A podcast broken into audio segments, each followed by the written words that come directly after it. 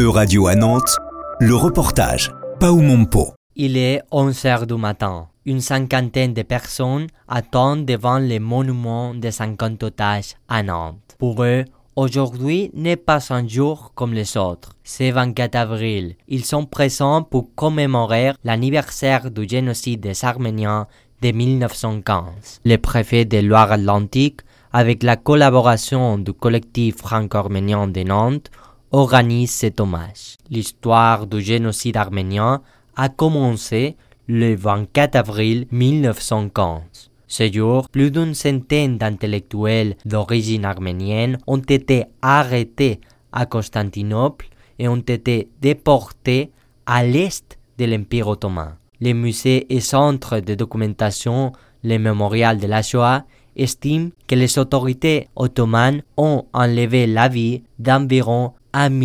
300 000 Arméniens. En France, depuis 2019, chaque 24 avril se célèbre la journée nationale de commémoration du génocide des Arméniens. À cette occasion, de nombreuses commémorations ont lieu partout en France. Sevan Torossian, présidente du collectif franco-arménien de Nantes, a participé à la cérémonie nantaise. Elle nous explique l'importance de cet hommage. Tout d'abord, c'est un devoir de mémoire envers, euh, envers nos ancêtres. Euh, il faut savoir euh, aussi que ce génocide est, un moment fondateur de la scission, de, de, de, de l'explosion de, la société arménienne, puisque les rescapés ont dû fuir dans tous les coins du monde.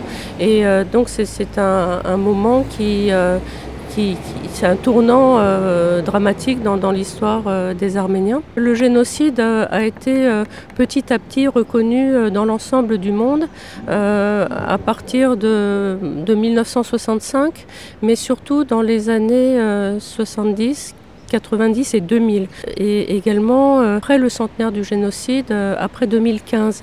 Ce qui veut dire que cette reconnaissance a été euh, terriblement difficile à, faire reconnaître. Elle l'est maintenant d'une manière générale, mais ce, que l'on peut vivre actuellement, ce sont des, parfois certains courants négationnistes. Et il est important pour les générations futures de ne pas permettre ce négationnisme et de faire en sorte que, que, que, que, le génocide soit reconnu et acté euh, dans, dans l'histoire, dans les livres d'histoire, euh, notamment au niveau, euh, au niveau des jeunes. Léon Radian a retrouvé en France ses racines grâce au collectif franco-arménien. Alors oui, je suis membre du collectif depuis deux ans maintenant. Euh, j'ai rencontré les Arméniens il n'y a pas longtemps. Euh, je suis venu en France il y a 50 ans maintenant, 40 ans. Ce qui fait que la commémoration, pour moi, c'est très important parce que c'est la première fois que je me retrouve dans la communauté arménienne. Alors qu'avant, j'y étais pas. J'y étais au Liban pendant toute ma jeunesse dans la communauté arménienne. Et quand j'ai quitté le Liban en 1979, bah, je suis arrivé en France, je me suis intégré à la France. Et donc, j'ai oublié un peu mes racines. Et donc, je suis retourné à mes racines. Étant donné qu'on a tous besoin de rechercher un peu euh, l'histoire. L'histoire de sa famille est présente dans sa tête grâce aux témoignages de ses ancêtres. Pour moi, c'est important parce que ma grand-mère euh, nous a laissé peu de choses de ce qui s'est passé. Quand elle a quitté, euh, elle a eu de la chance. Euh, eux, ils n'ont pas été tués parce qu'ils étaient catholiques. on les a réunis sur la place un matin pour les déporter.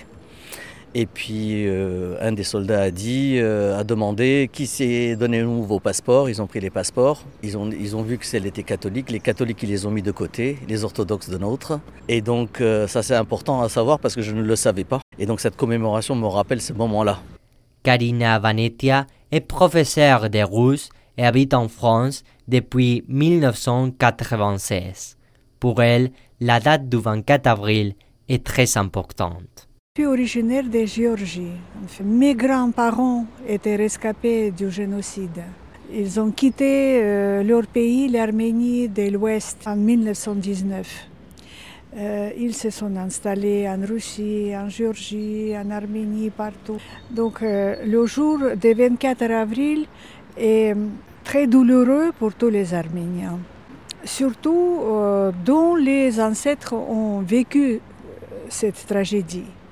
C'était la première tragédie du XXe siècle, la grande catastrophe. partout où nous sommes, en Arménie, en Géorgie, ailleurs, notre diaspora, elle est partout dans tous les pays du monde. Ce que nous voulons, et moi en particulier, que le génocide arménien soit euh, reconnu dans le monde, surtout par la Turquie qui a commis euh, euh, ce crime. Arutun Simonia a 18 ans. L'histoire de sa famille a été marquée par les génocides. Bah, mes parents sont arméniens, toute ma famille est arménienne.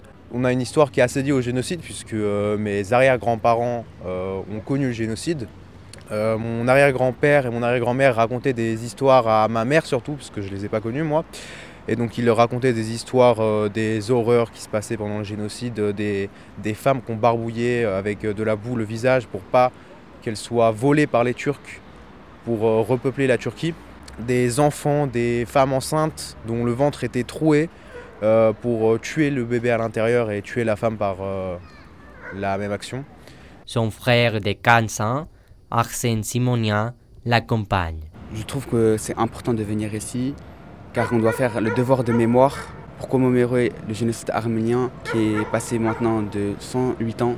C'est le 108e anniversaire du génocide arménien. Je trouve que c'est très important car il est souvent, enfin très souvent oublié et on n'en parle presque jamais. Anaïs Ekrit est présente aussi dans la commémoration. Elle est musicienne, sa mère est française et son père arménien Personnellement, moi, j'ai vécu avec ma grand-mère euh, qui arménienne, euh, euh, donc qui était la, maman de, mon papa, et, c'est vrai que c'était quelque chose de très présent dans la famille, même si personne n'en parlait jamais. c'était assez contradictoire parce qu'on n'en parlait pas, mais en même temps, c'était là. Et, et c'est vrai que pour moi, c'est important d'avoir d'avoir continuer à, essayer de comprendre pourquoi ça s'était passé et, euh, de finalement de m'approprier une culture qui, que ma grand-mère ou mon père n'avaient pas trop eu envie de me transmettre, sûrement parce que c'était traumatique pour eux et euh, voilà.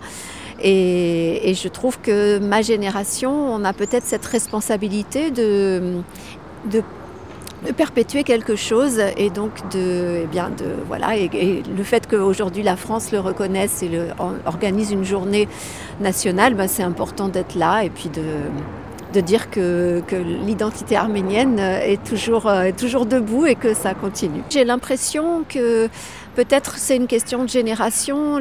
moi, j'ai ressenti que mon père avait eu envie plutôt d'oublier son identité arménienne parce qu'il avait eu envie de s'intégrer à la France qu'il a, qu'il a accueillie.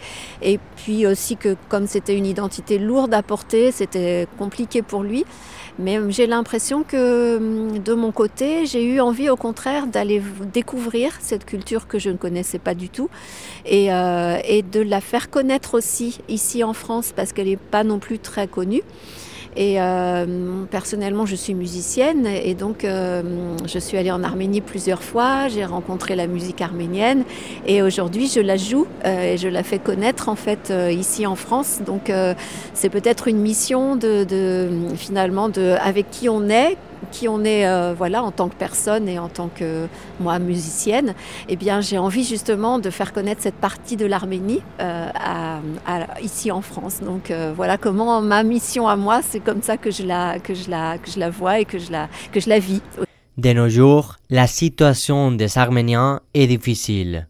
La région séparatiste du Haut-Karabakh, située dans le territoire de l'Azerbaïdjan, mais peuplée par des Arméniens, souffre d'un blocage. Depuis le 12 décembre 2022, le corridor de la Chine, la seule route qui relie le Haut-Karabakh avec l'Arménie, est bloqué par des militants azéris. Selon Amnesty International, ces blocages empêchent l'arrivée des produits de première nécessité comme des aliments ou des médicaments. La Cour internationale de justice, l'organe judiciaire principal des Nations Unies a ordonné le 22 février le déblocage du corridor, mais l'Azerbaïdjan, allié de la Turquie, ignore cette ordonnance. C'était un reportage de radio à Nantes. À retrouver sur euradio.fr.